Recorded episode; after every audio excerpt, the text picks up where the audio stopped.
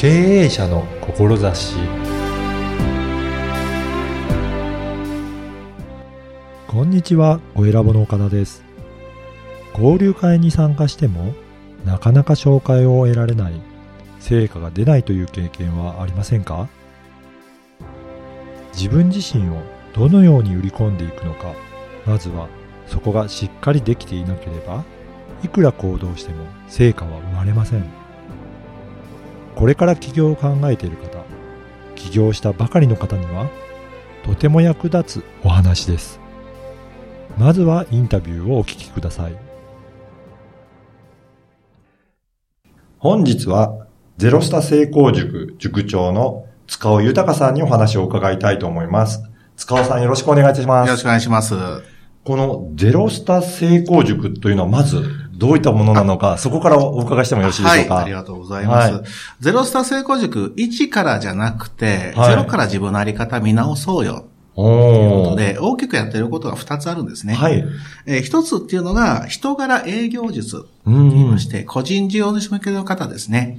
自分自身をどう買ってもらうかっていうのは、商材以上にすごい必要なので、はい。人柄を生かした営業術っていうのは個別でうんレッスンしているものがあります。やっぱり自分自身を、あの、どういうふうに見てもらうかっていうところは、そうですね人柄っていうのはすごい大切なんですね。そうですね。うんあの、特にやっぱり個人の方っていうのは、はい一歩外に出ると同じ職業と思われる方って多いので、はいどこで差があるかっていうのはやっぱりあなたから買いたい。はい。もしくはあなたに紹介したいってなると、やっぱりその人柄を買ってもらうっていうことはすごい外せないポイントだと思うんですね。うんだからそういった意味でもやっぱり人柄っていうところがすごく重視されてるんですね。そうですね。はいまあ私見てわかるかどうかはね。ね 声を聞いていただければね、どういった感じかっていうのを声には乗ると思うので、そうですねはい、分かっていただけるかなと思いますね。で、もう一つの方は、はい。もう一つが自己成長に伴った人間力アップのスクールをやっています。そうなんですね。じゃあ、やっぱりそのスクールでそういったことも教えられてるっていうことですかね。そうです。うん。じゃあ、まず個別でやるか、ここでスクール形式でやるかっていうところですね。やはりそういったところを、基本的なところができていない経営者というか、個人事業主の方っていうのは、今多いんですかね？あの、僕が独立した5年前に比べて大きく変わってきたのがその辺ですね。あそうなんですねスタートアップの方増えてきたんですよ。ああ、まあ、やろうという方も増えてきたのかもしれないですが、その代わり経験のない方が、多いっていうことですね。交流会行ってもやっぱりそういった方も多いですかね。交流会ですね。はいあの、ビジネス交流会と言われているのは僕もいくつか今まで所属はしてきたんですけれども、はい。昔はね、やっぱり経営者の方が人脈もあって、うん与えられた時間内にいいものはいいってプレゼンする方が、ちゃんとできる方が多い中で、はい当時の僕のような人脈ゼロ、プレゼンもできないしどうしたらいいかっていう人が、あお邪魔させてもらったんですけど、うん今やっぱその割合が増えてきてますね。ああ、やっぱりそのあたりしっかり自分で見つめて、はいしっかり自分のことをプレゼンできるような人じゃないと、そういった交流会ではなかなか成果が出ないんですかね。そうですね。やはり、あの、売るべきものを持っている人たちの集まりの中で、やっぱり勝っていくためには、プレゼンがうまくないと、うん結局、誰を紹介したらいいのって思ってしまったり、はいえ、それ何が言いたかったんっていうプレゼンになってしまうと、はいせっかくみんなに知ってもらうプレゼンの機会が、機会損失になってしまう。うん、確かにそうですね。ということは、やはりそういった先に、そういった交流会に行くのではなくて、はい。その、まずは自分のプレゼンできるような技術とか、そはいのスキルを身につけるところの方が最初っていうことですかね。あーそうすると、どの交流会でも絶対出てくる3つの必要な要素っていうのがあるんですよ。はい。ぜひお願いいたします。はいはい。一つ目は今言ったプレゼン力なんですね。おー。やっぱり自分が商材をこれでいけると思って、うん独立したにはいいけいいにもかかわらず、自分でよく説明できない人、うん結構多いんですよね。そうなんですね。純度はい100%でこれはいけるということで、ん自分のプレゼンができないと、やっぱり興味持ってもらう機会ってなくなります。だからはい一つ目はやはりプレゼン力。はい。そして二つ目。はい。マッチングの交流会っていうのは最近多いんですけど、うん僕もその中の一つ入ってます。うんうん。お互いの人脈を紹介し合おうねってなった時に、プレゼンがうまくてやっぱり人に紹介する人脈がいなかったら、うん立ち回ることができないんですね。はい。だけど僕は、やっぱり人脈ゼロ、はい。無一文から始まってましたから、そうなんですね。どうやって人脈を作ったらいいのかっていう人脈の構築の仕方。うんうん。これが二つ目です。はい。そして三つ目は？三つ目が、この人脈がいても、どう紹介したらいいのかうん。っていう紹介力です。紹介力ですね。やっぱりそういったその3つが揃ってないとなかなか長続きしないですということですね。ね。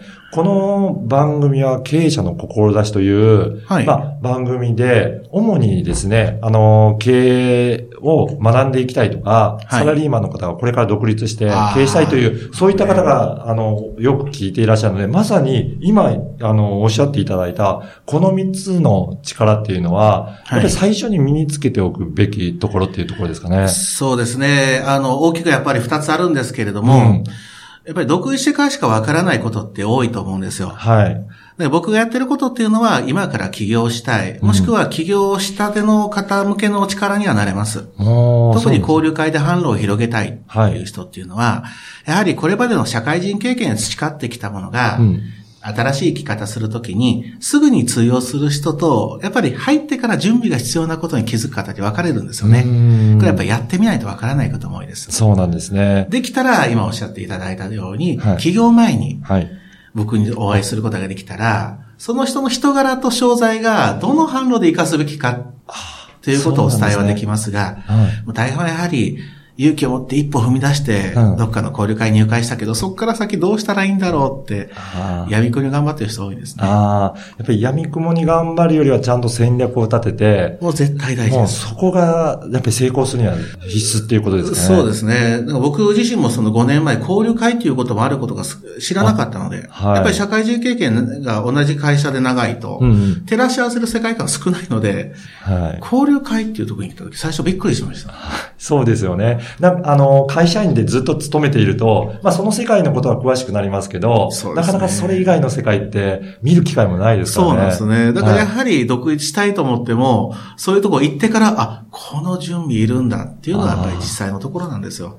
そういう意味だとやっぱり独立したいなっていう思いがある方は、その会社員時代の時にある程度準備をして、はいの計画を立てておくと、独立した時にスムーズに事業がそうですね。困らずによりスムーズに自分らしさで仕事ができると思います。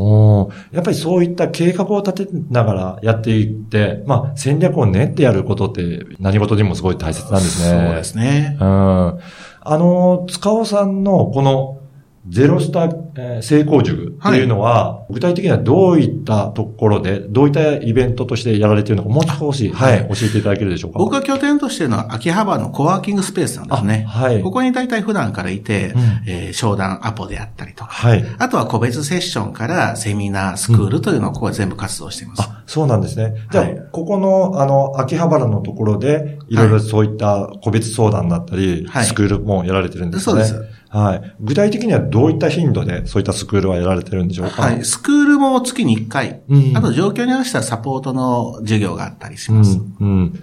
それって、あの、具体的にはどういった内容で進められてるんでしょうかね？はい。あの、一番大事なのはやっぱプレゼンなんですね。はい。自分でいいものをいいって言葉にするための能力ってこれ言語化能力っていうんですけど、うんやはりアドリブで喋れる人と違って、まずそのスクールでは学ぶことっていうのは自分で自分でいいものはいいって伝えれる力ってやっぱりその人しかわからない商材の良さを引き出さないといけないので、はい。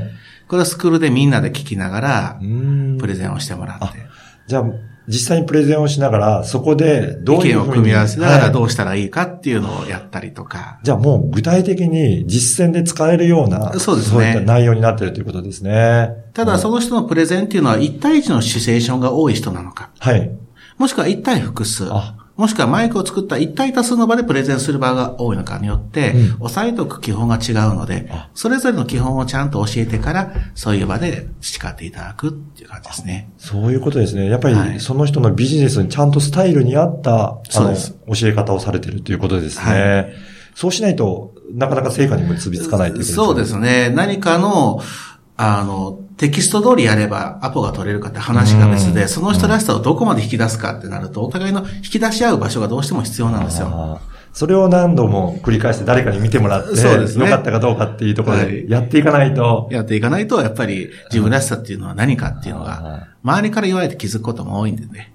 確かになんか自分のことってなかなかわからないですね。はい。どれが強みなのか、そうですよね。弱みなのか、やっぱり客観性が大事かな。そうですよね。はい。ああ、そういった意味では、そのね、いろいろなメンバーとも一緒にやりながら、いろそうんですね。な意見を取り入れてやっているっていう、はい。そんな塾なんですかね。はい。おー。本当に短い10分の間だけでも、いくつか、なんかヒントになることが、ね。はい、お伺いできたと思うので、ぜひ、あの、もし、塚尾さんのお話、すごい興味あるなっていう方は、はい。どのように問い合わせすればよろしいでしょうかね。はい。うんあ、の、僕はゼロスタコミュニティはい。っていうのを別で Facebook で持ってます。あ、はい。ここはね、あの、一つはワクワクしてる大人たち、経営者の人たちがたくさん集まって、はいそして新しいワクワクを発信していくっていう、プライベートでも仕事も活かせるコミュニティをやってます。はい。ここでゼロスタコミュニティって検索していただくと、僕のページが出てきます。